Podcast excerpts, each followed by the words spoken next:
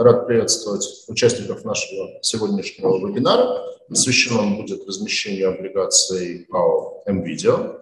Компания, конечно, хорошо известна всем жителям России, всем российским инвесторам, как один из крупнейших в России ритейлеров в сфере электроники и бытовой техники. Компания оперирует одноименным брендом MVideo, а в 2018 году закрыла сделку по поглощению своего ближайшего и крупнейшего конкурента компании Eldorado. И с тех пор там и Eldorado, и MVideo под двумя этими а, брендами работают магазины компании. На данный момент э, около 600 магазинов MVideo по стране, 650 э, магазинов под брендом Eldorado. Ну, практически в каждом городе каждом сколь-либо крупном населенном пункте есть. Естественно, как бы активно развивает компания и интернет-торговлю. А, в общем, компания известная, а имеет в обращении не только облигации, но и публично торгуемые акции. И, по сути, это единственная компания из данного сектора, у которой акции а, находятся в обращении на российском рынке. В плане облигаций в прошлом году было сделано два выпуска на 10 миллиардов и на 9 миллиардов. А, у компании достаточно высокий рейтинг на уровне А+, и во второй половине июля планируется размещение очередного выпуска на 10 а, миллиардов, я точно не знаю, а, Олег уточнит. А во второй половине июля планируется размещение очередного выпуска облигаций. Ну, собственно, как бы именно этому событию наш вебинар и будет приурочен. У нас сегодня в гостях Анна Гарманова, финансовый директор группы «Видео Эльдорадо», Александр Александр Морозов, операционный финансовый, операционный финансовый директор, и помогать им будет э, Олег Копеев, директор по работе с эмитентами инвестиционного банка «Сенада». Рад всех приветствовать и по традиции начнем с небольшой презентации, поэтому с удовольствием уступаю слово Анне и Александру. А, Сергей, большое спасибо. Прежде чем начать презентацию, хотела поблагодарить всех, кто присоединился на нашу встречу и сказать, что э, сейчас непростое время, непростое время, принципе, для всего рынка, и мы, как участник этого рынка, также испытываем определенные сложности, но мы определенно понимаем, куда двигается наша компания. Э, мы уверены в том, что эти преграды, которые сейчас есть на пути они будут преодолены. И сейчас я расскажу, каким образом, во-первых, с теми сложностями, с какими мы сейчас столкнулись, ну, и э, как мы их будем преодолевать. Пару слов на всякий случай для тех инвесторов, кто, может быть, еще не очень знаком с компанией, но я думаю, таких нет, но тем не менее, прям несколько вводных слов. А, группа компании NVIDIA Eldorado является номер один онлайн-ритейлер в России и входит в топ-10 крупнейших мировых ритейлеров а, бытовой техники и электроники. GMV за прошлый год составил практически 600 миллиардов рублей. У нас около 20 миллионов, это одна шестая часть всех, всей численности России, около 20 миллионов активных идентифицированных клиентов. Что я имею в виду под активными? Это значит люди не те, кто получил карточку, положил ее в тумбочку и сидит. Это те люди, которые делают у нас э, покупки, делают их регулярно. 68% доля общих онлайн-продаж. Мы оперируем 1258 магазинами в 371 городе России, и наш ассортимент приближается к 200 тысячам э, SKU. Историческая рентабельность по EBD была 5-7%. А, история компании начинается с 93 года. Я не буду сейчас э, перечислять все вещи нашего развития. Хочу, наверное, заострить внимание на следующем, что так уж случилось, что мы начали свою историю в далекие 90-е, когда процветал серый импорт, когда а, возили товар все, кто только мог, а, когда были там рынки, и, и вот в этой неразберихе наша компания зародилась и смогла преодолеть все эти сложности и вырасти в гиганты электроники, стать первой публичной компанией, единственной публичной компанией на рынке электроники и как бы с каждым годом доказывать свое превосходство над другими участниками рынка. Сейчас, к сожалению, мы столкнулись э, с некоторой, наверное, похожей в чем-то ситуацией. Понятно, что у нас сейчас не 90-е годы, абсолютно другая эпоха, но тем не менее некоторые моменты, которые сейчас связаны как с параллельным импортом, как э, с засилием э, серой техники, которые там пытаются вывозить, э, они похожи. И уж если мы в 90-м году, когда мы были маленькие, слабые, смогли это преодолеть, то у нас нету никаких сомнений, что и сейчас мы сможем как бы, все эти сложности временно решить. А, наверное, вот ну, тоже исторически, э, там, EBITDA за прошлый год составила 27,5 миллиардов рублей. В прошлом году компания столкнулась с падением валовой маржи. Если раньше в 2019 году валовая маржа была 25%, в 2020 23,5%, то 2021 год мы закончили с валовой маржой 20%. А, это был сюрприз для многих на рынке, но сейчас мы перестроили нашу модель, чуть позже расскажу, и, на мой взгляд, маржа 20 – это, в принципе, вполне допустимый уровень, при котором компания может сохранять свою рентабельность по EBITDA 5%. Но чуть позже об этом расскажу. А, с чем же мы столкнулись а, после всех февральских событий? Наверное, не секрет, и я не буду лукавить, что рынок электроники является одним из а, наиболее пострадавших, ну, наверное, там автомобили на первом месте, но как бы мы там не очень далеко ушли э, от них э, в части как бы потребительского спроса. Это как бы общее мнение, которое как бы активно муссируется, поддерживается средствами массовой информации, но на самом деле все кризисы, которые преодолевала компания в 2014 году, в 2017 году, э, показывают, что как бы не так все плачевно. А, что произошло в феврале? В феврале, с одной стороны, э, после февральских событий очень крупные бренды, такие как Apple, там, Samsung, э, кто-то временно представляет приостановил свою работу, кто-то, в принципе, ушел с российского рынка. А, при этом а, в марте был ажиотажный спрос, и здесь а, мы использовали максимально все наши преимущества, которые у нас были. Основное из преимуществ был это большой товарный сток, в котором компания вошла в 2022 год. На начало года у нас был сток на 160 миллиардов рублей, и, в принципе, политика компании до последних времен была следующая. Мы э, покупали сток, э, часто платили его э, по факту реализации, поэтому, в принципе, компания имела много стока на всех своих распределительных складах, в своих магазинах. И, если честно, там, при там, нормальных условиях это было бы некая наша боль, которую надо было немножко, наверное, а, оптимизировать, потому что а, как бы, затаренность э, товаром тоже не всегда является хорошим признаком. Но в сложившейся ситуации для нас это сыграло на руку. Весь этот сток был куплен за рубли. И здесь очень важно подчеркнуть, что компания исторически на протяжении последних, наверное, 6 или 7 лет не использовала импортные схемы, работала только на рублевых договорах и покупала весь товар на российском рынке у официальных дистрибьюторов или представителей. Таким образом, у нас оказался сток, который был оценен по э, докризисному оценки. У нас нет никаких валютных обязательств, мы этот сток очень успешно продаем э, в марте, когда у остальных игроков там сток вымывался, весь март мы успешно торговали этим стоком, и те операционные результаты, которые мы публиковали за первый квартал, являются явным подтверждением того, что как бы, наши продажи прошли очень хорошо. Дальше у нас, как у всего рынка, наступила рецессия. Почему? Потому что э, люди попытались сберечь свои накопления в электронике, покупались, кстати, надо отметить, отметить, что в основном покупалась дорогая техника, а, там, низкоценовой сегмент, э, там, какой-то мелкокухонной техники, там вообще не было какого-то такого ажиотажа, мы сейчас и по нему видим достаточно ровный спрос. Вот, но тем не менее, понятно, что в апреле все столкнулись э, с падением э, рынка, с падением объема рынка, в том числе связанных как с неопределенностью у покупателей, так и с большой волатильностью доллара, с большими ставками, ну и с тем ажиотажным спросом, который был в марте. А, как я уже сказала, многие поставщики ушли или приостановили свою деятельность. Э, в этой части все-таки тот сток, который мы имели на начало периода, помогал нам поддерживать наши продажи в апреле и в мае. А, но, тем не менее, как бы весь рынок использовал, как бы испытывал этот дефицит. И очень заметно это было на тех акциях, которые проводил и МВидео, и игроки. Каждая из компаний проводила выборочные такие фрагментированные акции на тот товар, на тот сток, который у них был в ассортименте. И если обычный тренд рынка, когда там, весь рынок, там, не знаю, акции Samsung, все устраивают акции Samsung, становятся в цены под Samsung. Акции другого вендора, все становятся э, в цены этого другого вендора, то э, апрель и май был знаменован тем, что каждый игрок на рынке э, устраивал акции только по тому товару, который у него находился в избытке, и остальные участники не всегда его поддерживали.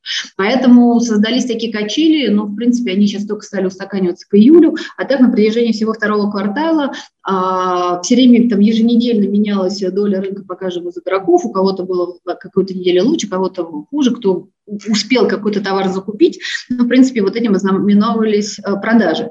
Что еще произошло? Конечно же, э, после всех февральских событий э, поставщики, те, которые остались, они находились тоже как бы в зоне неопределенности, что и ритейлеры. Соответственно, они заморозили какие-либо программы, связанные с бэк-маржой.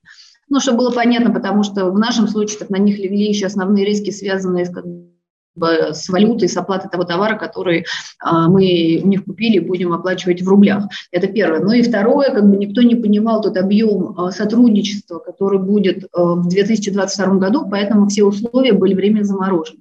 Плюс дополнительно, конечно же, поставщики попытались отыграть себе условия, и, наверное, практически все поставщики пришли к нам с предложением перейти на авансовую схему, предоплату или там сократить существенно отсрочки. А для нашей модели бизнеса такой подход не является приемлемым, поэтому в апреле, первые две недели апреля мы практически не закупали товар, но не шли на уступки нашим поставщикам, это дало свои плоды. А сейчас могу сказать, что все поставщики, которые остались на рынке, они продолжают с нами работать.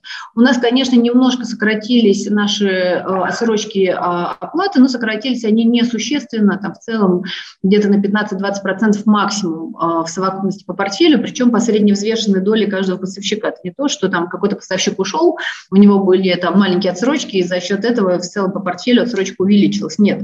А именно те поставщики, которые остались, под ним отсрочки как бы сократились, но не существенно, и это нам позволяет дальше продолжать работать на более э, понятных нами условиях. Сейчас я back-маржи скажу чуть позже.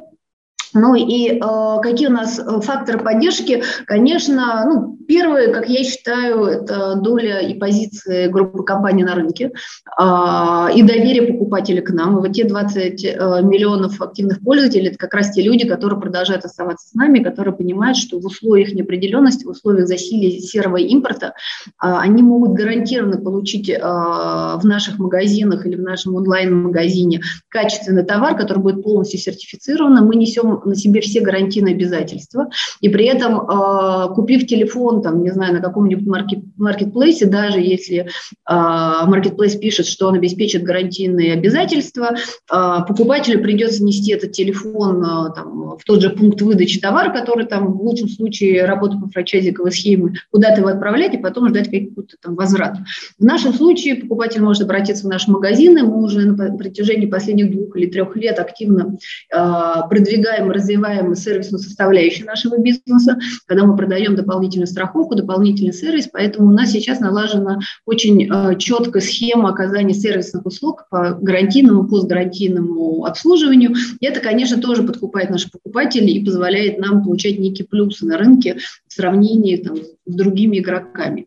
А, ну, вот, также, наверное, проникновение а, рынка бытовой техники электроники в России еще не так развито, как в других западных странах, поэтому даже на неспадающих трендах, связанных со снижением там, покупательской способности и всего остального, у нас есть еще достаточно много а, возможностей для развития и для роста. Ну, в целом там рынок электроники оценивается по последним данным где-то 2,5 триллиона рублей, и наша выручка составляет, наш GMV составляет там 600 миллиардов. Мы понимаем, что как бы, даже если рынок э, насколько-то сократится, все равно как бы, аплифт еще очень большой. А, по поводу ушедших поставщиков, не могу не отметить этот факт. Конечно же, часть поставщиков ушло, но стоит отметить, что а, только единицы поставщиков, которые действительно ушли безвозвратно и не только сообщили об этом в средствах массовой информации, действительно как бы сопроводили а, свои анонсы фактическими действиями, там, например, условно говоря, Apple. Но а, здесь а, в помощь, наверное, всем игрокам на рынке вступает параллельный импорт, когда на законодательном уровне разрешено разрешены, э, разрешен импорт товара, при этом я не говорю о том, что обязательно этим импортом занимаемся, занимаемся мы, те же самые дистрибьюторы, которые раньше работ, могли работать с официальным вендором, могут сейчас возить этот товар и как бы продавать нам. Но что стоит отметить? Мы сделали такой анализ, э, взяли второй квартал 2021 э, года и посмотрели, что сплит между поставщиками, крупными брендами, а брендами и всеми прочими составлял 70 на 30. А, взяли второй квартал 2022 а, года, и мы увидели, что этот сплит поменялся 50 на 50. Да, доля там крупных брендов сократилась, но при этом те игроки, которые были во втором эшелоне, а, они подняли голову, они смогли нарастить свою долю и частично заместить уходящие бренды э, и тем самым увеличив свою долю. В принципе, мы видим, что э, при любом развитии э, ситуации вернуться к нам бренды хорошо, значит, они дальше отвоюют свою долю, не вернутся бренды, значит, их место займут игроки второго эшелона. И здесь, наверное, стоит привести э, примеры, ситуацию, которая там была несколько лет назад, когда корейские бренды пробивали себе дорогу на рынке, все европейские бренды, в принципе, смотрели на это очень исходительно, говорили, ну, как, ну это корейцы, что произойдет. По факту сейчас как бы лидирующие позиции Samsung и LG. Вот, а многие европейские бренды уже отошли. Сейчас мы видим примерно такие же тренды, э, которые намечаются по части сильных китайских игроков. А, поэтому, на наш взгляд, рынок расставит все на свои места, и в зависимости от того, как будет э, развиваться ситуация, или там как бы доля китайцев будет расти, или европейские бренды начнут возвращаться, потому что сейчас э, резкого, там, однозначного отказа от сотрудничества, в принципе, там, ну, нельзя сказать, что есть прям совсем однозначный отказ. Э, что еще хочется сказать? Э, несмотря на все события, которые произошли, на конец мая, ну, в принципе, ситуация на июнь похожа, компания имеет сопоставимый с э, прошлым годом коэффициент покрытия продаж товарными запасами. Конечно, не надо лукавить, и я не собираюсь это делать. Конечно же, часть ассортимента у нас вымылся, и в первую очередь вымылись а бренды, дорогие, там, не знаю, Эмили, Нев, там, Bosch или еще какие-то ассортименты. Но, с другой стороны, пришли товары-аналоги, есть как бы средний линейка брендов, которая активно поставляется, активно развивается. И сейчас у нас коэффициент покрытия, это как бы товарный сток, деленный на продажи, составляет 18,9 недель. А год назад это была цифра 18,1 а, одна неделя, ну то есть цифры абсолютно сопоставимые, поэтому сказать, что у нас нет товара, нам нечем торговать, это неправда. Товар у нас есть, а, да, частично поменялось его наполнение, но тем не менее товарный запас у нас есть, и сейчас компания занимается активно а, поставками как бы, выпадающего ассортимента. А, несколько слов про долговую нагрузку. А наш долг на конец мая 2021 года составлял 60 миллиардов рублей, и средняя ставка по портфелю была 7,8%. Что мы видим в мае 2022 года? Несмотря на то, что продажи упали, бренды ушли, а, компания столкнулась со сложностями, в том числе частично сократились отсрочки, наш долг составлял на конец мая 56,8 миллиарда рублей. То есть он был сопоставим и даже чуть ниже с долгом на, на сопоставимую дату дату 2021 года. В части стоимости долга мы тоже видим, наша среднеизвестная ставка по портфелю составила 10,5%, и, конечно же, это существенно ниже, чем ставки, которые мы видели с вами на рынке в марте, в апреле, когда там ключевая доходила чуть ли не до 20%. А благодаря как бы, работе с портфелем, а, структурированию нашего долга, большого объема бандов нам удалось, и длинных денег нам удалось как бы, сохранить такую ставку. Но сейчас понятно, что ставки идут э, вниз, а, плюс еще мы получаем помощь от государства в виде субсидированных кредитов. А, в части нашей инвестиционной программы пару слов. А, в 2021 году капитальные вложения компании составили 15 миллиардов рублей. Из них 9,6 миллиардов было потрачено на IT, а, около 4 миллиардов на открытие новых магазинов, 1,6 миллиарда на капитализируемое обслуживание нашего имущества, maintenance capex, так называемый. В 2022 году, по нашей оценке, мы сократим наши капитальные расходы примерно в два раза. С чем это будет связано? Ну, в части открытий э, компания временно приостановила планы по открытию. Мы не отказываемся от них. Мы считаем, что а, у нас есть еще потенциал для дальнейших открытий. Мы вернемся к этому вопросу, несомненно, но после стабилизации ситуации. И здесь даже вопрос не в том, что сейчас не время, а вопрос в том, что сейчас слишком много неопределенности на рынке, чтобы как бы, так огульно открывать магазины. Возможно, нужно будет открывать там, изменить программу открытия, открывать магазин другого формата, и, там, или еще что-то, поэтому мы ждем стабилизации, после этого мы вернемся к вопросам экспансии. В части IT-капекса мы много сделали в прошлом году для а, такого существенного шага в сторону цифрализации нашего бизнеса. А, в этом году мы оставляем капекс на IT только на основные а, продукты, которые позволят максимально а, получить value от э, результатов этих продуктов и поддержать наш бизнес за счет как бы, оптимизации как структуры IT-функций, так и приоритизации проектов. Ну и, соответственно, это, на наш взгляд, позволит нам как бы, оптимизировать наши инвестиции в капекс как минимум в два раза год к году. Опять же, повторюсь, я ни в коем случае не хочу, чтобы все э, доводы, которые мы сейчас приводим, или ту информацию, которую мы даем, э, воспринимались как гайденс. А все, что касается наших обещаний рынку, мы даем в рамках публичного поля, когда будем освещать наши там, финансовые результаты там, через какое-то время мы раскроем операционные результаты за второй квартал, потом финансовые результаты. Здесь мы рассказываем наше видение ситуации и ведем диалог именно в таком ключе. Также стоит обратить внимание, что группа компании NVIDIA еще в 2020 году во время всей ситуации с коронавирусом была включена в список системообразующих предприятий, а получила существенную помощь государства в части там, субсидированных кредитов. В этом году помощь э, также была оказана в разы больше. Э, и здесь стоит отметить, что мы получаем всестороннюю помощь от государства в части там, получения более дешевых денег, в части поддержки импортных операций и всех остальных инициатив, которые как бы, нужны сейчас для поддержания отрасли и рынка. А, в части э, каких-то фокусов на этот год. Опять же, не хочу сказать, что это наша новая стратегия, потому что, конечно же, любой кризис – это время возможностей, помимо как бы, э, того, что время сложности, но время возможностей, наверное, сейчас еще рано говорить, что мы разработали принципиально новую стратегию, к которой мы будем придерживаться. Мы сейчас находимся на стадии ее разработки, но, наверное, могу поделиться основными фокусами, которыми будет сопровождаться наша операционная и финансовая деятельность э, в 2022 году. Первое – это, конечно же, рестарт коммерческих условий. Что я имею в виду? А, как я уже говорила, в феврале месяце э, многие поставщики заморозили какие-либо обсуждения с нами условий по back-марже, условий по отсрочке. Ну ладно, отсрочки мы уже с ними согласовали, но в части back-маржи было очень много не неопределенности. Мы сейчас перевели переговоры уже с 60% наших поставщиков и достигли с ними договоренности. А, в чем строится договоренность? А, у любого ритейлера, не только на рынке экономии, э, электроники, также в детстве, там, не знаю, там, fashion, мне кажется, любой ритейл, а, когда обговаривается поставщиком какие-либо условия, речь идет, первое, об объемах поставки а, на календарный год, о доле поставщика в портфеле данного ритейлера, о доле поставщика на рынке, о позиционировании данного поставщика на полке покупателя, о, на полке э, ритейлера и многие другие факторы, которые в совокупности приводят к определенным договоренностям по гросс-марже.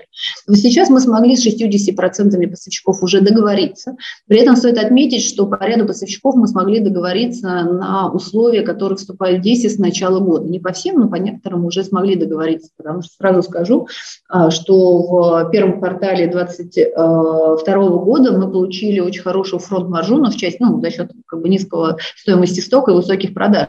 Но в части бэк-маржи не все договоренности были исполнены, и мы сейчас как бы как раз договариваемся с поставщиками в рамках рестарта наших э, договоренностей про компенсацию, в том числе бэк маржи за первый квартал.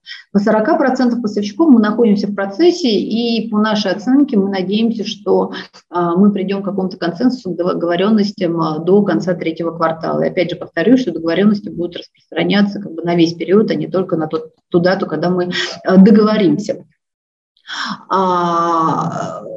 Также сейчас мы фокусируемся на новых брендах, как я уже сказала, а, это обоюдно интересный процесс не только для групп компании NVIDIA, но и для наших поставщиков. Многие поставщики сейчас приходят к нам с предложениями а, о их готовности инвестировать в маржу, компенсировать нам а, бэками эти инвестиции для того, чтобы увеличить свою долю на рынке. Здесь очень яркий пример бренд Hire, который мы начали работать в 2018 году. Его доля по разным категориям составляла от 5 до 10 процентов, и вот за 4 месяцев 2022 года его доля выросла до 20 процентов практически по всем категориям.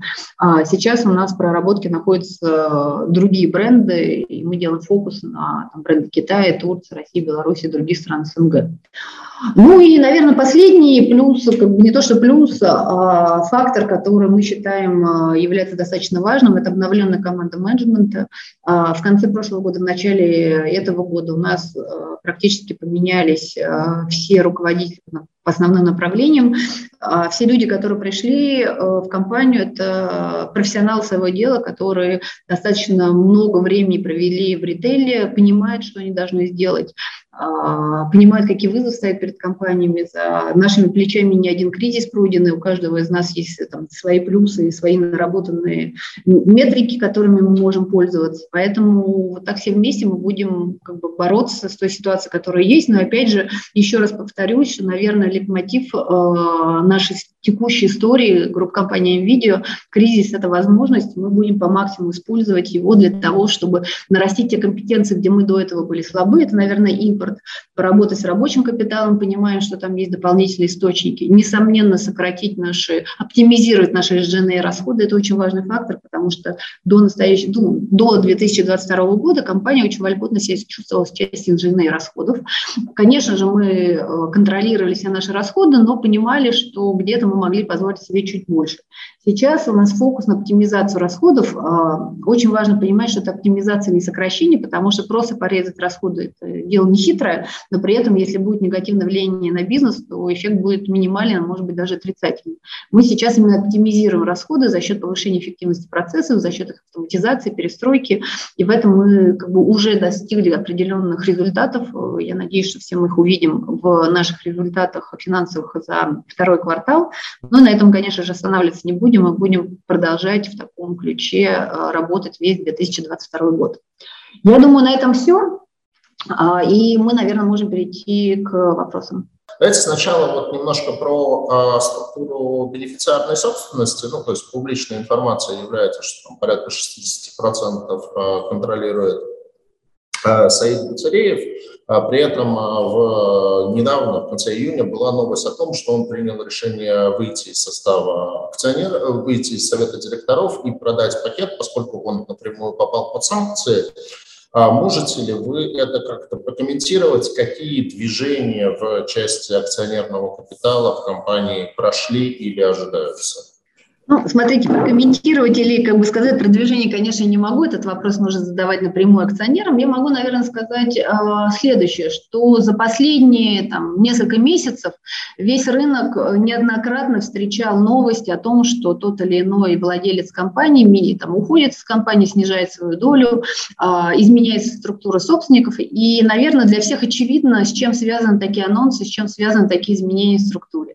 Поэтому как бы, сейчас непростое время, а, поэтому как бы, вот все изменения, я думаю, как бы, в чем-то связаны именно с а, такой риторикой. Но если есть какие-то конкретные вопросы, их лучше задать акционерам, потому что мы являемся неким а, промежуточным звеном, мы транслируем в рынок ту информацию, которую мы получаем. Но опять же, мы не ожидаем каких-то существенных прям, изменений, которые могут повлиять на бизнес, скажу так. Спасибо. Ну, в принципе, понятно, как бы следите за информационными сообщениями, которые будут а, приходить. А, вы очень подробно рассказали про то, как вы адаптировались к новой реальности после 24 февраля, что на место ушедших брендов там приходят новые, то есть второй эшелон брендов, привели в частности кейс компании Hire. А, поэтому, наверное, у меня этот вопрос был, но я его не вижу смысла задавать, поскольку почти половина вашей презентации как раз была про это. Но вот все-таки, может быть, немножко про тему параллельного импорта, а, то есть насколько бы, то есть насколько это встраивается в ваш бизнес, то есть по сути это некий такой товар, ввезенный неофициально производителем, а ввезенный некими посредниками. А, и, соответственно, вот насколько вы с такими товарами работаете. И тема, например, ну вот там, не знаю, мне недавно мой друг э, показывал там, новый телефон Samsung и хвастался, что вот он ездил в Узбекистан, открыл там банковскую карточку и вот заодно купил телефон, там, что типа там он его купил за 80, а в России он бы за, за него заплатил 200. Вот. А насколько вот этот такой а, телефонный туризм, там, покупка телефонов в других странах СНГ, там, не знаю, Узбекистан, Казахстан, Армения, а, для вас а, является какая, какой-то угрозой? А, спасибо за вопрос. А, ну, смотрите, если мы говорим про параллельный импорт, то я бы делал по-другому. Есть импорт, белый, есть серый. Серый импорт, я рассматриваю любой импорт, когда какая-то компания возит товар, не уплачивает таможенные пошлины, не уплачивает налоги и как бы идет в разрез действующим законодательством. Этот рынок был всегда, э, он то там увеличивался, то уменьшался, наверное, он останется, но как бы мы публичная компания, мы в принципе в эту сторону никогда не смотрели, смотреть не собираемся, и я считаю, что э, по какой-то у этого рынка будут свои покупатели, они были, останутся, но сейчас, когда люди начинают более, э, наверное, наверное, а, более взвешенно подходить к своим расходам, вот мое ощущение, что этот рынок будет, наоборот, сжиматься. Почему? Потому что если раньше как бы, ты мог купить какой-то э, там, телефон на горбушке, при этом он мог у тебя сломаться, ну, ты, конечно, посожалеешь, ну, что делать, пойдешь купишь другой, то сейчас, когда реально располагаемые доходы населения не растут, а, вводить себя в такой риск покупать товар, который потом никем не будет обслуживаться и вообще может быть реальным фейком, ну, наверное, как бы а, не каждый себе позволит. Это первое. Соответственно, мы занимаемся исключительно импортом, который соответствует всему действующему законодательству, уплачиваем все налоги, соблюдаем полностью все таможенное законодательство. А, да, у нас есть официальные списки, которые утверждены нашим правительством и указом президента, тот товар, который мы имеем право возить, потому что правообладатели отказались его представлять на территории России. И на самом деле здесь можно очень долго дискутировать, правильно это или неправильно. Я вообще как бы призываю не заниматься, потому что, мне кажется, э, сейчас ни одного из участников рынка, да и в принципе как бы у рядовых людей нету как бы всей информации, чтобы оценивать ту ситуацию, которая она происходит. Но с другой стороны, когда мы ведем разговоры с нашими поставщиками, вот такими правообладателями, которые там в какой-то момент приостановили работу в нашем рынке, я всегда им задаю вопрос, коллеги, у нас с вами были долгосрочные отношения. У нас э, под эти долгосрочные отношения мы налаживали, мы выстраивали наш бизнес, мы увеличивали на протяжении нескольких лет вашу долю, оставляли вам лучшие полки. В какой-то момент вы просто вот так в один день сказали, теперь мы вам поставлять не будем, это политика. И тем самым вы как бы нарушили все условия договоров, это первое. Но даже как бы бог с нами, вы как бы нарушили все свои условия перед покупателями, которые верили вашими брендам, покупали ваш товар и надеялись на его сервисное обслуживание. Поэтому как бы да, мы возим определенный товар. Часть этого товара мы покупаем у дистрибьюторов. А если есть потребность рынка, мы соблюдаем полностью действующее законодательство, мы будем этим делом как бы заниматься. Сказать, что мы что-то возим запрещенное, нет, этого товара у нас нет, вы никогда его не увидите на наших полках. Возвращаясь к вашему второму вопросу по поводу там, туризма туристического, ну, во-первых, наверное, давайте скажем честно, не все граждане нашей страны могут себе позволить съездить куда-либо, купить билеты, потратить, купить там телефон, потому что мы понимаем, что с учетом стоимости билетов э, стоимость этого товара будет дороже. Это первое. Второе, э, можно посмотреть э, на стоимость айфона в наших магазинах. Там цена сейчас ниже, чем она была до кризисной ситуации. Почему? Потому что на самом деле маржа, по которой мы покупаем сейчас товар, э, она лучше, чем она была раньше. А, в любом случае рынок будет подстраиваться под а, спрос, и как бы общий закон экономики, когда спрос диктует предложение, их никто не отменял, никакой кризис не сможет их перевернуть. Если как бы везде цена будет на Samsung 80, значит у всех официалов она тоже станет 80. Но не стоит забывать, что ни, ни один официальная компания, на мой взгляд, сейчас не встанет под горбушку. Ну, потому что на горбушке продают серый товар. В лучшем случае это товар, который как бы реанимировали из старых запчастей, в худшем случае это, в принципе, как бы подделка. Поэтому, если мы говорим про официальный, про, про товар, который сертифицирован, который со всеми гарантийными как бы, свойствами, его цена будет примерно одинаковой. Тем более курс доллара сейчас способствует тому, чтобы цена оставалась низкой. Спасибо, Анна. Какова сейчас вообще ситуация с покупательной способностью? Потому что здесь такие как бы противоречивые тренды. С одной стороны, там, не знаю, условно говоря, март месяц, когда рубль резко падал, это традиционная э, ситуация, когда люди бегут скупать бытовую технику, электронику для того, чтобы там защитить свои сбережения, там, э, успеть купить по старым ценам. Потом, наоборот, мы увидели резкое укрепление рубля, и, и в общем, наверное, это достаточно хорошо в плане того, что, как вы сказали, за счет укрепления рубля многие товарные позиции становятся по факту дешевле. С другой стороны, ну, как бы кризис никто не отменял, он идет, его там, спираль уже начинает закручиваться. Вот один из вопросов в нашей ленте, что по данным Сбериндекс расходы на бытовую технику и электронику во втором квартале год к году упали на 18% и в настоящий момент продолжают демонстрировать аналогичную динамику. То есть вот какую вы видите динамику потребительского спроса и как это, соответственно, на вас повлияет, какие ожидания вы закладываете? Да, я поняла вопрос. Ну, давайте начнем с следующего. Трафик упал, но несущественно. У нас там падение трафика, там, условно говоря, может быть около 10%, как бы, оно несравнимо с теми цифрами, которыми вы говорите. Когда мы говорим о том, что рынок электроники упал, не стоит забывать, э, что этот анализ проводится по э, суммовому, по суммовой оценке, а не по количеству штук. Объясню, в чем разница. А, когда, там, не знаю, доля айфонов занимала в продаже там, 15%, и как бы стоимость средней айфона составляла 100 тысяч рублей, сейчас как бы айфонов меньше. Понятно, что уже доля айфонов в продаже гораздо существенно меньше, их замещают китайские аналоги, стоимость товара, там, не знаю, в два раза меньше. Понятно, что в связи с этим вы видите снижение объемов продаж, но это не значит, что покупательский спрос настолько упал. А наша позиция следующая. Мы считаем, что, наверное, а, уже вряд ли люди перейдут на там, не знаю, там, стирку белья в тазиках или там слушание э, передач по радио и отказ от телевизора? Конечно же, нет. То, что любой кризис э, сопровождается как бы, снижением реально располагаемых доходов и как бы, э, перефокусировкой покупателя на более низкий ценовой сегмент, это факт. Ну, соответственно, значит, будем как бы, продавать более дешевый товар.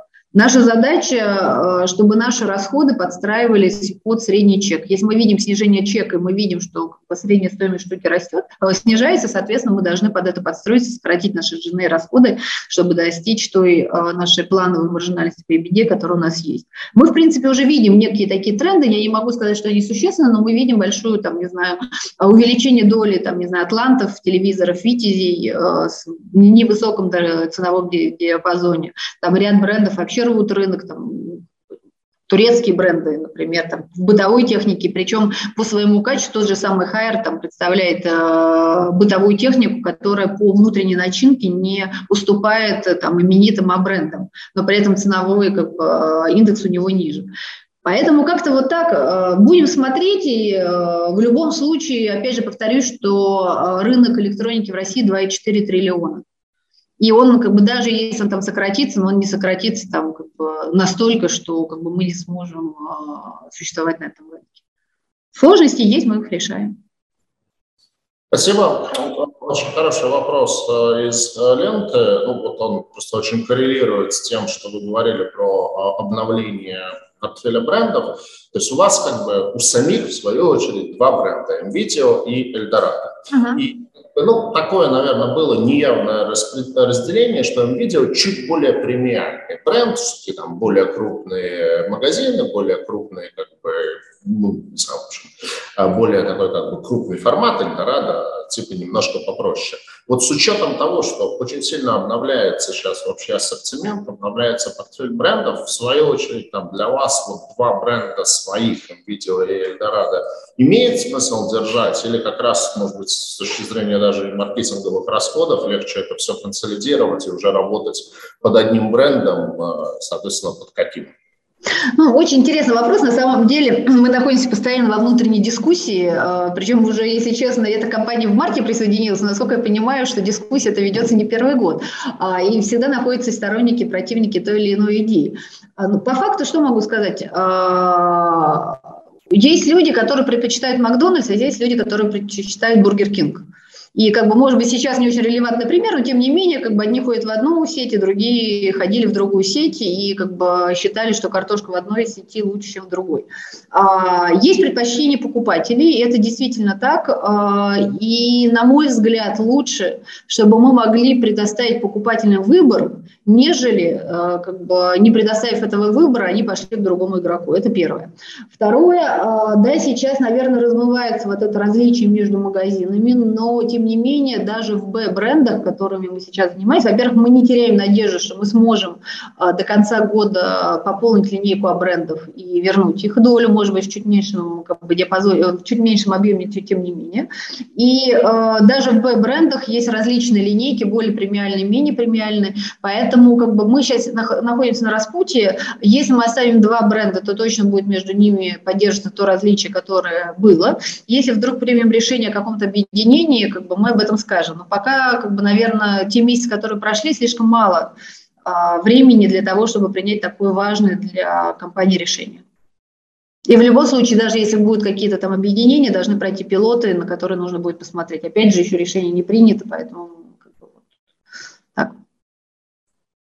Спасибо. А с точки зрения такого как бы конкурентного ландшафта, ну вот опять-таки, если отмотать на несколько лет назад, то там были крупные офлайновые ритейлеры, Видео, Эльдорадо, Медиамаркт, затем вы ваших конкурентов поглотили, то есть, как я понимаю, по сути вы сейчас конкурируете только, ну, по-крупному, только там с онлайновыми какими-то историями, то есть с онлайновыми маркетплейсами. Насколько вам эту конкуренцию удается удерживать вот именно в онлайновом сегменте? Ваша доля там растет или вот она все-таки вы больше как такой как бы офлайн плюс онлайн, э, но вот в, непосредственно в онлайне ваша доля не очень.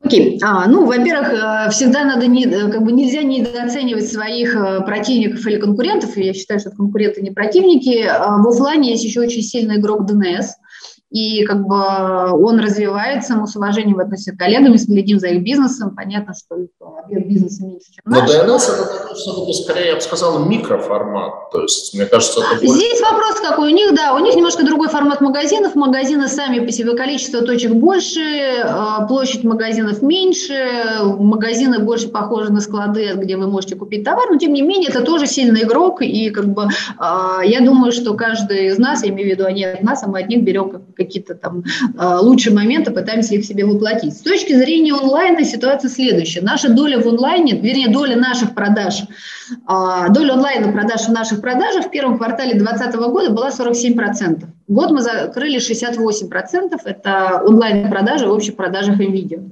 В части доли рынка, доля рынка всего наша на конец прошлого года составляла более 25%. Брать статистику первых вот этих шести месяцев, на мой взгляд, абсолютно бесполезно. Почему? Потому что, как я уже говорила, в зависимости от ассортимента, а, то один, то другой игрок даже в течение недели меняет свои позиции, причем эти позиции меняются на несколько базисных пунктов, а не то, что там на долю процента. Поэтому, мне кажется, рынок должен устаканиться, только после этого можно будет понять, у кого какая доля сформировалась. С точки зрения онлайн-игроков, а, моя позиция следующая, вернее, наша позиция. А, за исключением, наверное, какой-то незначительной мелкой бытовой техники или аксессуаров, все-таки покупатели предпочитают прийти, посмотреть этот товар, пощупать, ознакомиться с его функциями, а потом купить. И вот здесь как бы наши офлайн магазины являются идеальной площадкой, где покупатель это может сделать.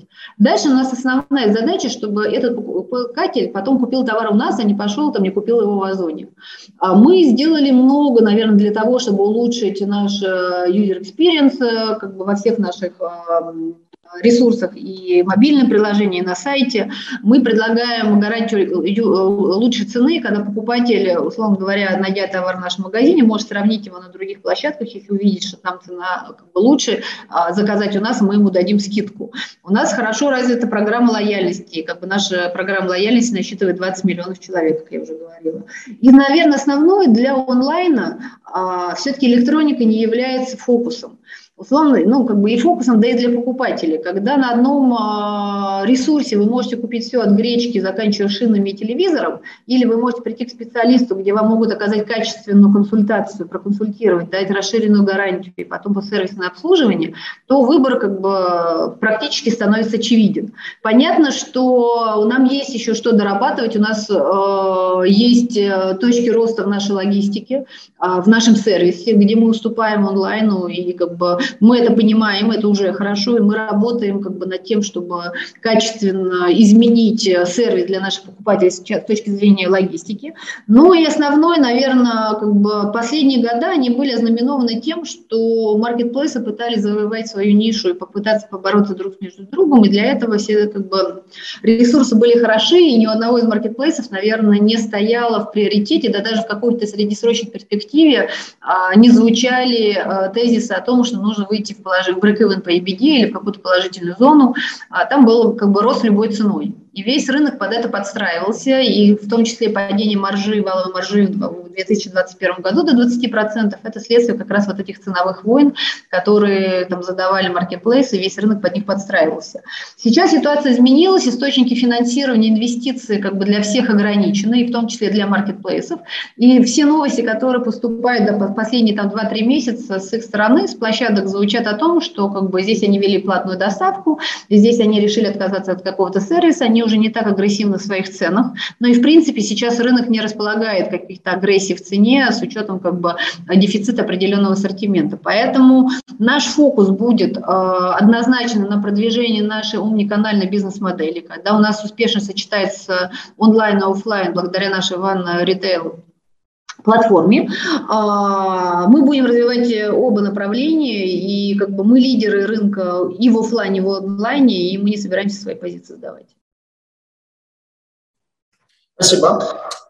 А, может быть, завершая блок вопросов э, про текущую ситуацию, э, сложившуюся после февраля месяца, вот если там, ну, пока все-таки мы имеем как бы такой ну, достаточно умеренный кризис, вот если будет сценарий прям вообще жесткого кризиса, то есть там, не знаю, снижение ВВП больше, чем на 10%, обвал потребительских расходов, там, высокро... ну, там, экономия людей на всем и вся, какой план действий? Знаю, будете закрывать магазины, просто уменьшать количество магазинов, там, больше уходить в онлайн или, как, не знаю, в субаренду магазины сдавать, торговать в магазинах еще чем-то? Вот какой план на случай, если все будет... Ну, потому что вот с точки зрения держателя облигаций, наверное, как бы это такой некий основной риск. То есть вы хорошая, крупная компания там, с выручкой там, в сотнях миллиардов рублей. То есть огромная сеть покрытия, отличная известность бренда.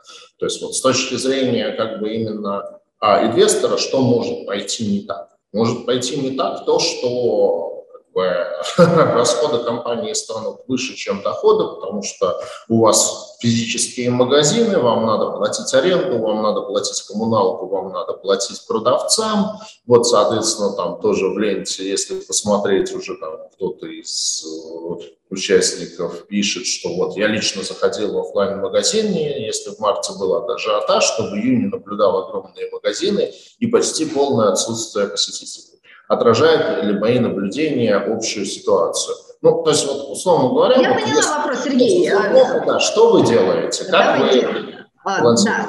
Ну, во-первых, как бы мне кажется, в основу вопроса лежит неправильное предположение уйти в онлайн, потому что как бы, я работала в онлайне, как бы до видео я работала в Озоне, ну, до этого 14 лет в детском мире, и как бы онлайн э, более убыточен, нежели любая офлайн компания которая успешно комбинирует онлайн и офлайн. Это первое. И как бы это не то, что там какая-то инсайдерская информация, мы можем посмотреть отчетность любой онлайн-компаний, увидеть, как бы, э, какая у них них, э, какая у них доля жены расходов и как, какие у них убытки по EBD, уже не говоря о долге чистой прибыли. Это во-первых.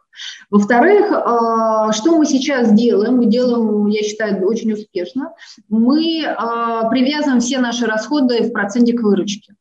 А, мы договорились с арендодателями, и весь второй квартал был знаменован нашими переговорами с арендодателями, когда мы проходили, говорили, коллеги, у нас падает выручка, она действительно падала во втором квартале из-за этого всплеска мартовских продаж, но и общий тренд рынка. Соответственно, мы не готовы вам фиксировать арендные платежи, вот выручка снижается, значит, мы должны снизить наши платежи, и, принципе, мы достаточно успешны в этом процессе. А, все это понимают. С точки зрения расходов на персонал примерно та же самая история, только 30% а, фото сотрудников – это фиксированные суммы, все остальное – это переменная часть. Соответственно, мы уже оптимизировали где-то штат сотрудников, понимая, что когда высокие продажи нужно больше людей, когда как бы, более низкие продажи нужно меньше людей. А, по всем остальным расходам примерно та же самая история. Мы оптимизировали структуру офиса, которая, наверное, единственная, которая является прямо совсем постоянными расходами, не зависит от выручки, но здесь мы за счет тех оптимизационных мер, про которые я говорила, изменения процессов, начали как бы процессы по оптимизации структуры офиса. С точки зрения там, глобального снижения продаж есть э, там много вариантов. Э, мы рассматриваем вариант, когда какие-то магазины, если мы видим, что там совсем падает трафик, можем временно перевести в пункты выдачи товара. То есть, условно говоря, магазин закрывается, и с этого товара, с этого магазина вы можете получить так в коронавирус работали эти магазины, вы можете получить товар на вынос. То есть вы его заказали в онлайне, пришли и получили. Тем самым как бы сокращая, минимизируя фот на этот магазин, там какие-то расходы на электроэнергию. Вот, поэтому в целом э, у нас нет планов по закрытию. Мы понимаем, что даже если будет так прям совсем тяжелая ситуация, она все равно будет иметь какой-то временный характер. Ну и потом же, опять же, я думаю, как бы, что просто спрос будет смещаться в более низкий ценовой диапазон. Тем более у нас сейчас начинает работать наш маркетплейс. Э, например, мы вот уже с начала лета тестируем в некоторых магазинах, мы добавили другой ассортимент, там техника для сада очень хорошо работают. У нас вообще нет никаких э, вложений в этот товар. Наши э, мерчанты привозят этот товар, мы его выкладываем в наших сетях и продаем достаточно успешно. Можем посмотреть и в этом направлении и дополнить наш ассортимент какими-то сопутствующими или близкими категориями. Ну, то есть там вариантов много, но в любом случае закрывать магазин мы не планируем, уходить чисто онлайн. Мы считаем, что как бы, в электронике это дорога никуда. Ну да, на самом деле, как бы я вот пока мы отвечали на предыдущий вопрос, залез на Сибонс, посмотрел финансовую отчетность Озона, например, и вот за первый квартал прошлого года у них убыток 6,7 миллиардов рублей, за первый квартал этого года 19 миллиардов рублей. ну вот вы сами ответили на свой вопрос. Слово о прибыли онлайн-торговли.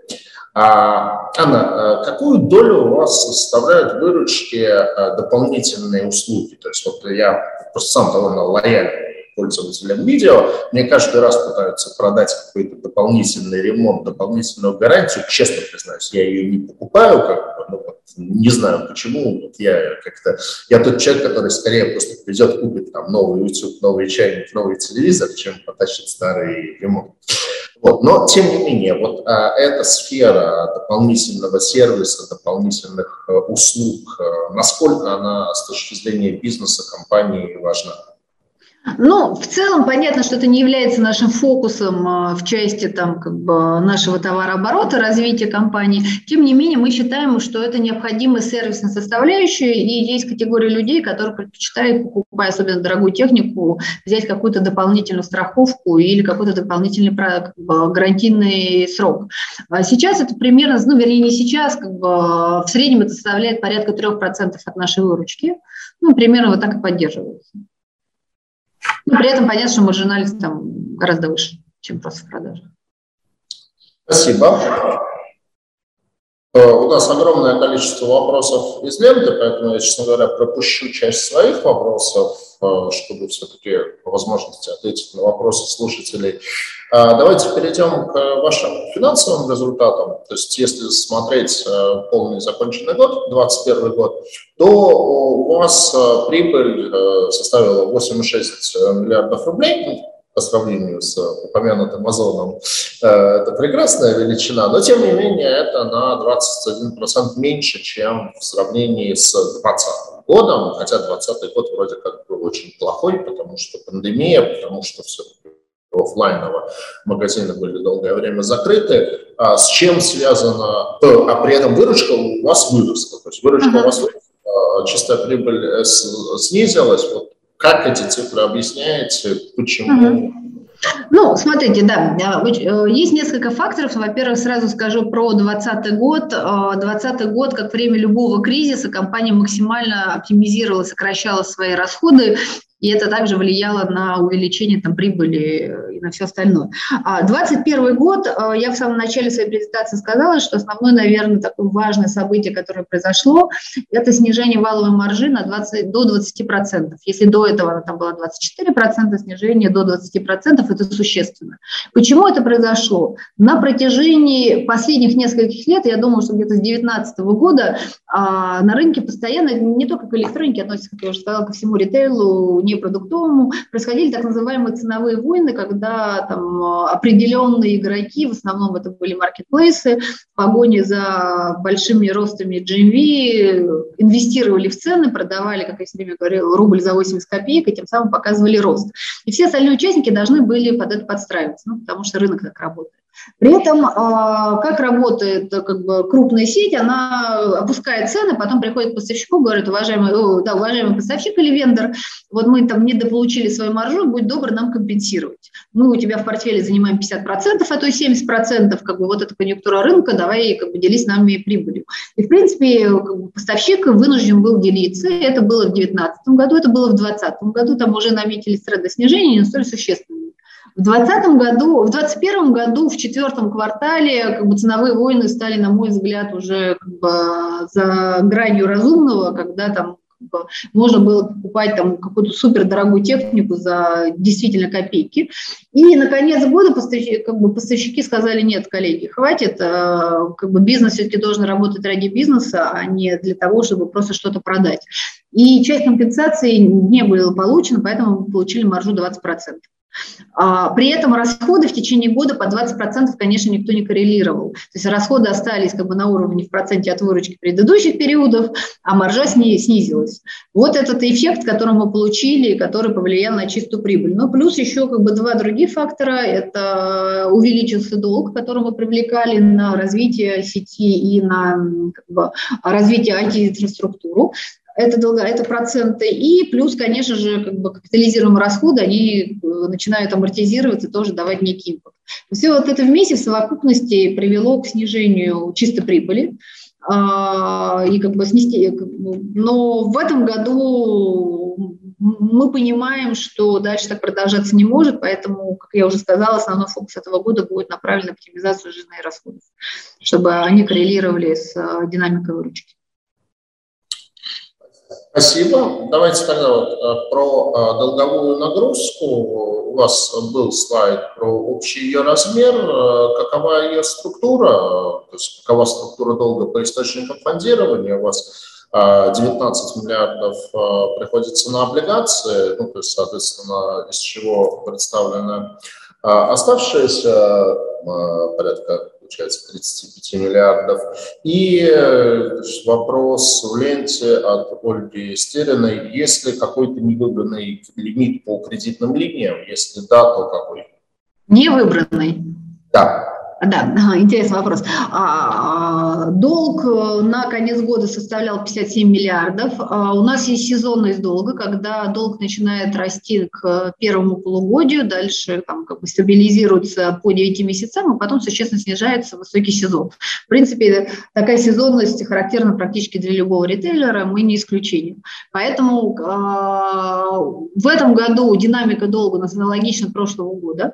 Мы видели это на, на картине мая, когда долг э, в абсолюте не превышает показатели прошлого года, и мы как бы, э, будем как бы, придерживаться такого приоритета, чтобы долг, долговая нагрузка не росла именно в абсолюте по сравнению с прошлым годом. Если мы говорим про структуру долгового портфеля, то сейчас где-то 40% это длинные деньги и 60% это краткосрочные линии.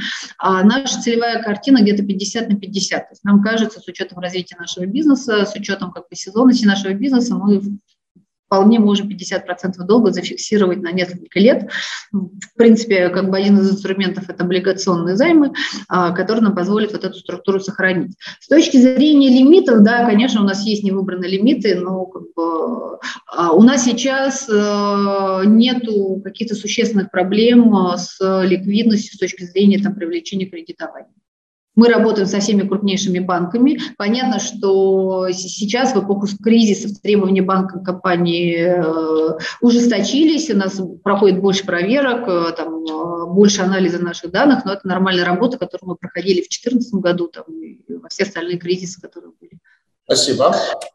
Давайте, наверное, поговорим про предстоящий выпуск облигаций полагаю, лучше всего дать слово Олегу Карпееву. Рассказать, да, давайте ему дадим слово. А, условия выпуска, там, параметры какие там, может быть, фишечки, особенности, не знаю, повинанты. Опять же, кого все-таки таргетируете в плане инвесторов? То есть тут, наверное, будет микс э, институциональных э, участников, потому что, с одной стороны, высокий рейтинг и Э, выпуск вполне привлекательный для институционалов. С другой стороны, вот известно, что участники, они тоже довольно активно покупают облики компании, где они вот просто знают бренд, знают имя, и они покупают, а NVIDIA, вот мы знаем, я купил там телефон, значит, и банды тоже прикуплю. Да, коллеги, Сергей, спасибо. Э, ну, начнем, да, наверное, с того, что мы сейчас видим открытое окно на рынке. Достаточно много компаний с рейтингами А-Area размещаются. Это вот и Белуга разместилась буквально недавно, самолет. Э, буквально вчера закрыли книгу.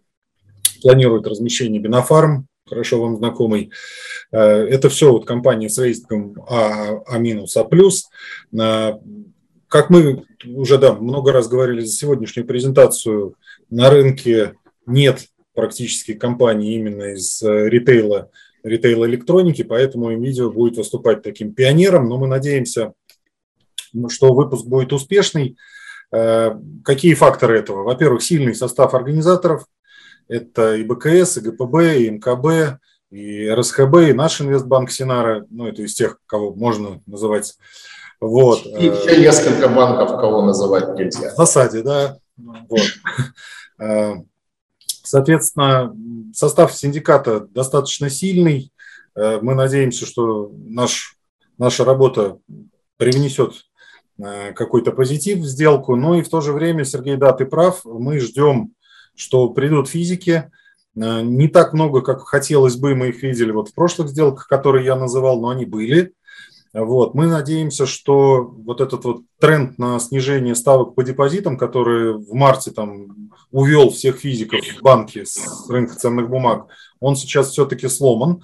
Да, и тот э, уровень доходности, который мы предлагаем, в частности, по нашей сделке, а такой на премаркетинге мы его объявляем как 400 BP кривой на трех годах, не выше 400, да, что это все-таки ну, там, в текущих условиях значительно выше, чем то, что предлагают банки на, на депозитах.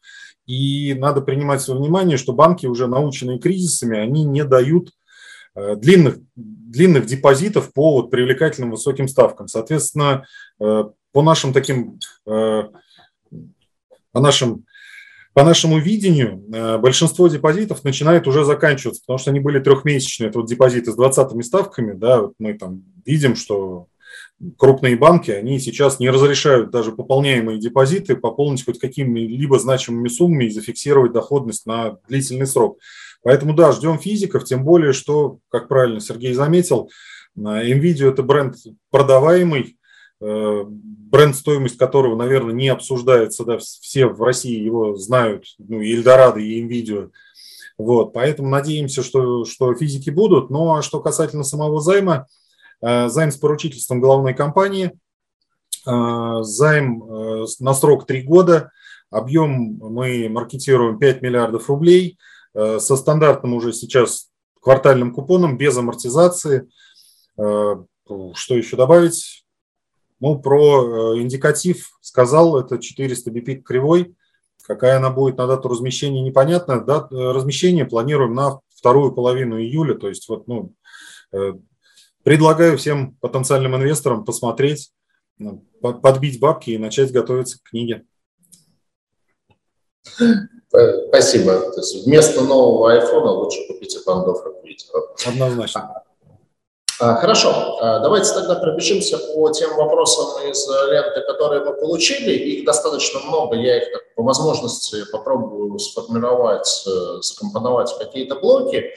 А, первый блок вопросов – это вот продолжение истории, как вы работаете в текущих условиях там, с ограничениями по логистике, там, по оплате. А, еще пара вопросов была связана там, с вашими акциями. Ну, понятно, что там не, не знаю, насколько вы готовы. А, я сама инвестор, поэтому могу ответить. Это вот первый вопрос, мне прям хотелось, чтобы кто-нибудь вот, ну, я там увидел, почему наша цена с 800 до 200 упала.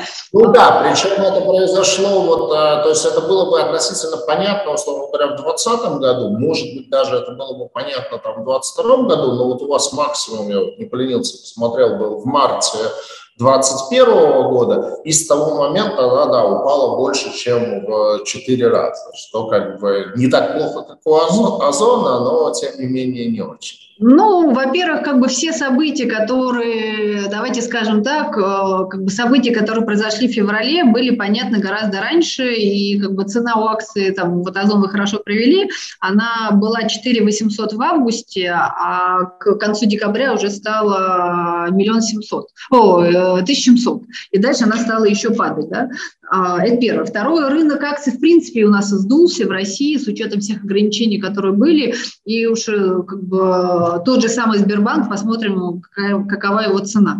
Мне кажется, что сейчас а, цена акций, ну вот если так уж э, как бы вдумчиво говорить, цена акций, которую мы видим на бирже, она не отражает реальной картины. Я как сама инвестор, например, сейчас вообще не предпринимаю никаких действий с точки зрения того пакета акций, который у меня есть, потому что сейчас, мне кажется, перекладываться из одной бумаги в другую, если мы говорим про акции, это неблагодарное дело, потому что до конца непонятно, какова реальная оценка. Поэтому, на мой взгляд, основное как бы, импакт, основное влияние на цену акции а, оказывает та ситуация, которая есть. Конечно же, 200 рублей не отражает э, истинную оценку компании, понятно, но точно так же, как там цена на другие бумаги не отражает истинную оценки того же Сбербанка или Газпрома. Поэтому нужно подождать. А, прогнозировать сейчас, какая будет цена акции, если бы не было бы кризиса, если бы не было всей ситуации, а, как бы, которая произошла, можно было бы каких-то трендов попытаться предсказать, исходя из каких-то экономических предпосылок, там, финансовых показателей, всего остального. Сейчас, к сожалению, мир перевернулся, у нас и доллар стоит 53 рубля, недавно стоил. Мы же все точно понимаем, что это нереальная оценка как бы, иностранной валюты. Поэтому как бы, вот так. А, вопрос тоже непосредственно относящийся к акциям. А, было недавно принято решение, что акционеры NVIDIA одобрили рекомендацию по отказу по дивидендам а, за 2021 год. То есть это вот как это у нас такой флешмоб уже крупных компаний, которые отказываются от дивидендов, начиная с флагмана нашего Газпрома. То есть это скорее как бы просто быть в тренде или там... Нет, это осознанный шаг. По справедливости ради надо сказать, что у вас были дивиденды за 9 месяцев 2021 года, поэтому, в общем, как бы там не, не сильно-то большой отказ, если уж так. Ну, во-первых, да, вы с языка сорвали, это первое. Ну и второе, наверное, это осознанный шаг. Во-первых, наверное, как бы в ситуации неопределенности, мы только что с вами говорили а, о возможно негативных развитиях рынка рынка и всего остального, а, не совсем правильно как бы, выплачивать дивиденды. Все средства должны быть направлены на развитие компании, поддержание компании, в том числе поддержание импорта, который требует ликвидности, снижение долговой нагрузки. И, в принципе, все это найдет свое закономерное отражение в цене акций. Поэтому сказать, что мы просто посмотрели на всех остальных, сказали, давайте тоже платить не будем, ну, наверное, не так. Все-таки это было взвешенное решение, которое принималось компанией акционерами, и а, мы считаем, что лучше в настоящий момент инвестировать э, деньги в развитие бизнеса, а потом уже получать э, нормальные дивиденды от процветающего бизнеса. Спасибо. Так, ну давайте вот сейчас просто пробегусь по ленте. Еще раз повторюсь, mm-hmm. вопросов много. Заранее извиняюсь, если кого-то пропущу, потому что все-таки буду стараться как-то по смыслу компоновать. А, не знаю, возможно, было в презентации, может быть, сам не увидел. А, спрашивают про динамику выручки и ебиты за три месяца и за первое полугодие 2022 года и динамику год к году. Ну, к сожалению, мы, вернее, мы, к счастью, публичная компания, к сожалению, поэтому мы не можем раскрывать наши результаты. Мы можем сказать, что э, у нас по выручке, как все знали, у нас был очень хороший первый квартал, во втором квартале мы столкнулись со снижением, как и весь рынок, не буду лукавить, но по нашей оценке, как бы по полугодию мы пройдем как бы, более-менее нормально, опять же, не могу больше сказать. А за первый, за первый квартал МСП очень не опубликовано, да? Мы публикуем только операционные результаты по выручке, финансовые результаты мы публикуем по полугодию. Да, Они будут опубликованы там в августе месяце. Угу. Ну, тогда, наверное, да, не буду спрашивать там объем запасов, э, потому что тоже, как бы, скорее всего, вы тогда вряд ли... Объем запасов, могу сказать, что у нас э, покрытие э, составляет такое же, как было год назад. То есть, то есть это было, обеспечение на выручке то же самое, что было год назад. Да-да-да, у вас была эта презентация, там, 18 недель, если не ошибаюсь. Да, вот, наверное, неплохой вопрос. В каких странах за пределами России ведется бизнес? Я потому что вот по весне открывал офис Банда в Армении и обнаружил, что вот единственный более-менее нормальный онлайн-ритейлер в плане там, электроники, там, компьютеров, мониторов и так далее, это. А, у нас, в принципе, пока представленности в других странах нету. Мы ведем, сосредоточили бизнес в России. Там в Армении есть франчайзинговая сеть, которая работает. А в целом, как бы, есть такие долгосрочные планы, куда бы можно было выйти. И, как бы, на мой взгляд, с учетом там, моего бэкграунда, там, есть республики, на мой взгляд, из бывшего Советского Союза, где как бы, можно было бы достаточно успешно представить нашу сеть. Сейчас просто не то время, но мы к этому вопросу вернемся. Угу. Так, спасибо. Так, еще один вопрос по отчетности за первое полугодие. Ну, не знаю, насколько готовы прокомментировать. Каково значение метрик долговой нагрузки, чистый долг к EBITDA а, по состоянию... Смотри, Сергей, давайте мы сразу даже прерву. Дело в том, что, как я уже говорила, в абсолюте мы не превысим наш э, долг э, по сравнению с прошлым годом, но если мы скажем долг ебеде, там арифметика ну, легко сложится наша ебеда, поэтому давайте мы это оставим до раскрытия. Спасибо. Так, еще один вопрос. Скажите, пожалуйста, как вы считаете чистый долг? Учитываете ли какие-то лизинговые платежи размер которых у компании существенный. У нас Какие... нет лизинговых платежей, поэтому мы в долг включаем стандартно долг, э, наш долг, который у нас есть. Угу. И обеспечения у нас тоже по кредитам нет. Спасибо. Так, еще один вопрос, значит, про параллельный импорт, что раньше сотрудничество с глобальными брендами приносило вам бонусы поставщиков, то сейчас, соответственно, как бы этих бонусов нет. А, и, в общем, как это на вас влияет? Ну, смотрите, конечно, не буду раскрывать все секреты и не вправе, скажу так, что те поставщики, которые как бы безвозвратно или, во всяком случае, в настоящий момент ушли из России, действительно, там нельзя говорить о каких-то бонусах, но как бы маржа наша э, в условиях, когда мы сами импортируем товар, э, зачастую даже иногда чуть выше, чем мы покупали дистрибьютора, иногда на том же самом уровне. То есть мы сейчас, э, давайте скажем так, что чудес не бывает, и, конечно же, те вендоры или дистрибьюторы, которые продавали нам товары, платили бэк-маржу, они закладывали как бы, в нашу отпускную цену все свои дополнительные расходы, включая ту бэк-маржу, которую потом нам компенсировали бонус. Потому что бэк-маржа что это такое? Вы сначала покупаете товар по более высокой цене, а вас стимулируют покупать больше, и в зависимости от того, чем больше вы покупаете, тем больше вам бэками обратно возвращается. То есть тем самым вас стимулируют развивать бизнес. Сейчас как бы, им, как бы все эти расходы закладываются в цену. Ну, то есть здесь же понятно, да еще и в отсрочку. Поэтому сейчас мы сами как бы управляем этой арифметикой на, на инвойсе и на вводе этого товара. Спасибо. Так, про структуру долга. Ну, еще раз сразу скажу, чтобы тоже там не звучало все, что так как бы, моя речь, что все хорошо. Конечно же, из изменений сплита у нас есть некие изменения как бы, в бэк-марже, потому что у разных поставщиков был разный уровень итого маржинальности. Можно там забыть про бэк-маржу, но итого маржинальности. Из-за этого сплита а, возможно колебания в марже.